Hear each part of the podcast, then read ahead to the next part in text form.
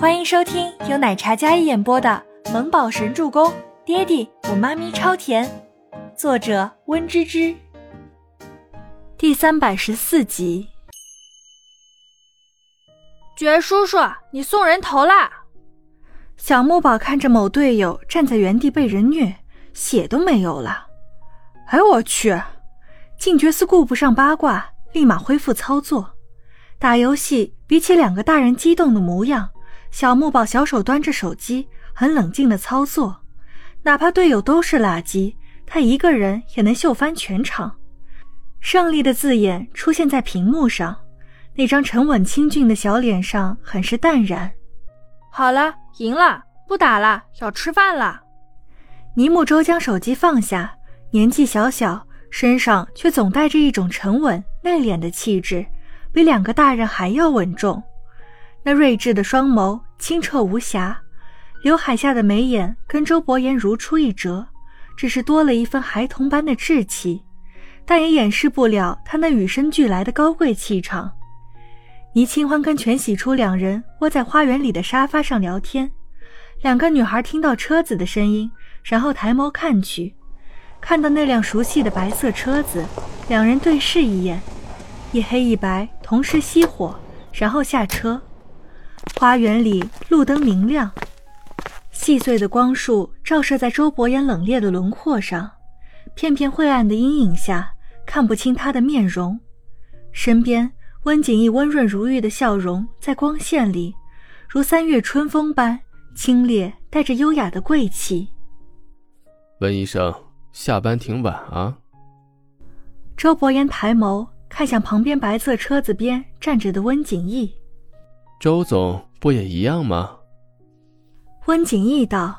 那温润的黑眸看向身边一袭黑色西装的男人，他就像隐匿在黑暗里的帝王，一身冷肃的气场，一看就是商场运筹帷幄的主。听说温家世代都是金融界帝王般的人物，温医生不去继承温家产业，为何要去碰那血腥的手术刀呢？周伯言脚步未动，他站在外面没有离开。温景逸自然不能越过他，直接往花园里走去。爱好兴趣不同而已。比起商场上的尔虞我诈，手术刀虽然血腥，但也是在救命。商场那些可比我的手术刀更加血腥啊！跃居顶端的商场人物，哪一个人不是腥风血雨里杀出来的？温景逸面对周伯言，向来都是淡淡的，任凭周伯言如何挑衅，他都不为所动，一如他的姓氏，温。是吗？听闻温家家风严谨，见到温医生的言行举止，果然如此。周总过誉了，温家跟寻常家庭一样。温景逸那温润的脸上始终淡然，但是周伯言的戾气却越发深重起来。温景逸这样的世家子弟，谈吐不俗，气质温和。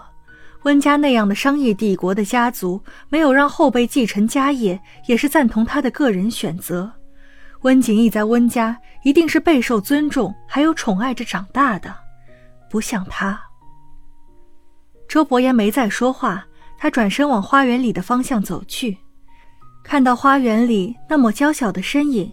还有站在门边等待自己回家的小团子，周伯言那一身冷硬的气场逐渐消散，取而代之的也是一抹温柔。爹爹，倪木舟很识趣的站在门边唤道，没有像同龄小朋友那样见到爹地妈咪就撒丫子往里钻，因为他知道在家里妈咪才是第一。等爹地跟妈咪腻歪一阵。自然会想起他们还有自己这个儿子的，温叔叔。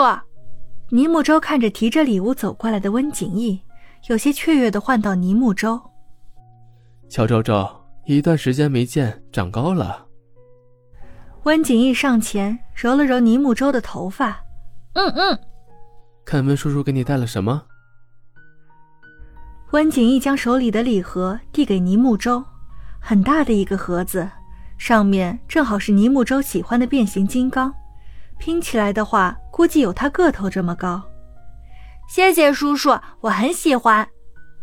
尼木舟看着变形金刚的乐高，周伯言眼神看过来，尼莫舟感觉来自亲爹的可怕凝视，他稳住心绪，抿唇微笑，尽量让自己看起来爹地跟温叔叔都是一样对待的。好啦，都回来啦，我们去吃饭吧。倪清欢感觉到身边男人那针对性的目光，他赶忙出来打圆场。为什么这个男人看到温景逸都是一副吃人的眼神？走走走，吃饭去了，好饿啊！倪清欢说道，挽起周伯言的手往别墅里走去。景逸哥，我的小礼物嘞！全喜初也像个孩子一样窜到温景逸身边，很是亲昵的模样。客厅里面的赫连青羽看到全喜初和温景逸的互动，优雅贵气的脸上。蓦地一沉，如夜色般漆黑的眸子看着温景逸。少不了你的。上次出差给你带了一套你喜欢的口红，在车上，等会儿送你回家的时候给你。温景逸对全喜初总是像小妹妹一样宠着的。好嘞。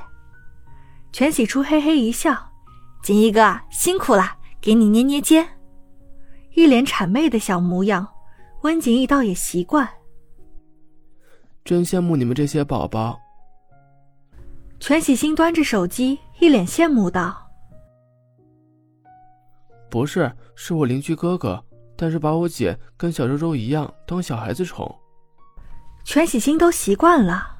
赫连青雨听了全喜星的话，心里默默记下：锦衣就是这样的，也就是他们两个幼稚鬼，天天缠着锦衣要小礼物。对。我跟清欢姐就比较实在，他们都是要礼物，我跟清欢姐每次都是火锅烧烤的，我们实在。要不是锦逸年轻，真感觉锦逸又当爹又当妈的。倪清欢笑道。听到“当爹当妈”这个词语，周伯言的脸色才稍稍好转。温景逸将搭在手腕上的西装挂在玄关上的架子，忽然口袋里掉出一个东西。幸好全喜初眼疾手快的接住了。我天，传家宝啊！你怎么随身带着呀？全喜初接着半块玉佩，质地光泽都是上等玉佩，价值连城，就是只剩一半。是温家祖上传下来的，但不知为何只剩下一半了。哎，那玉佩怎么看着有点眼熟？静觉寺伸长脖子。看到全喜初拿在手里擦拭的半块玉佩，说道：“这不是……哦！”静觉寺是个嘴巴没把门的，差点脱口而出：“盐不是也有半块？”但是赫连青羽伸过去腿，然后一脚踩在他的脚背上，疼得他嗷嗷叫了起来。收好，那家伙最喜欢搞破坏了，别给他看。”赫连青羽淡淡道。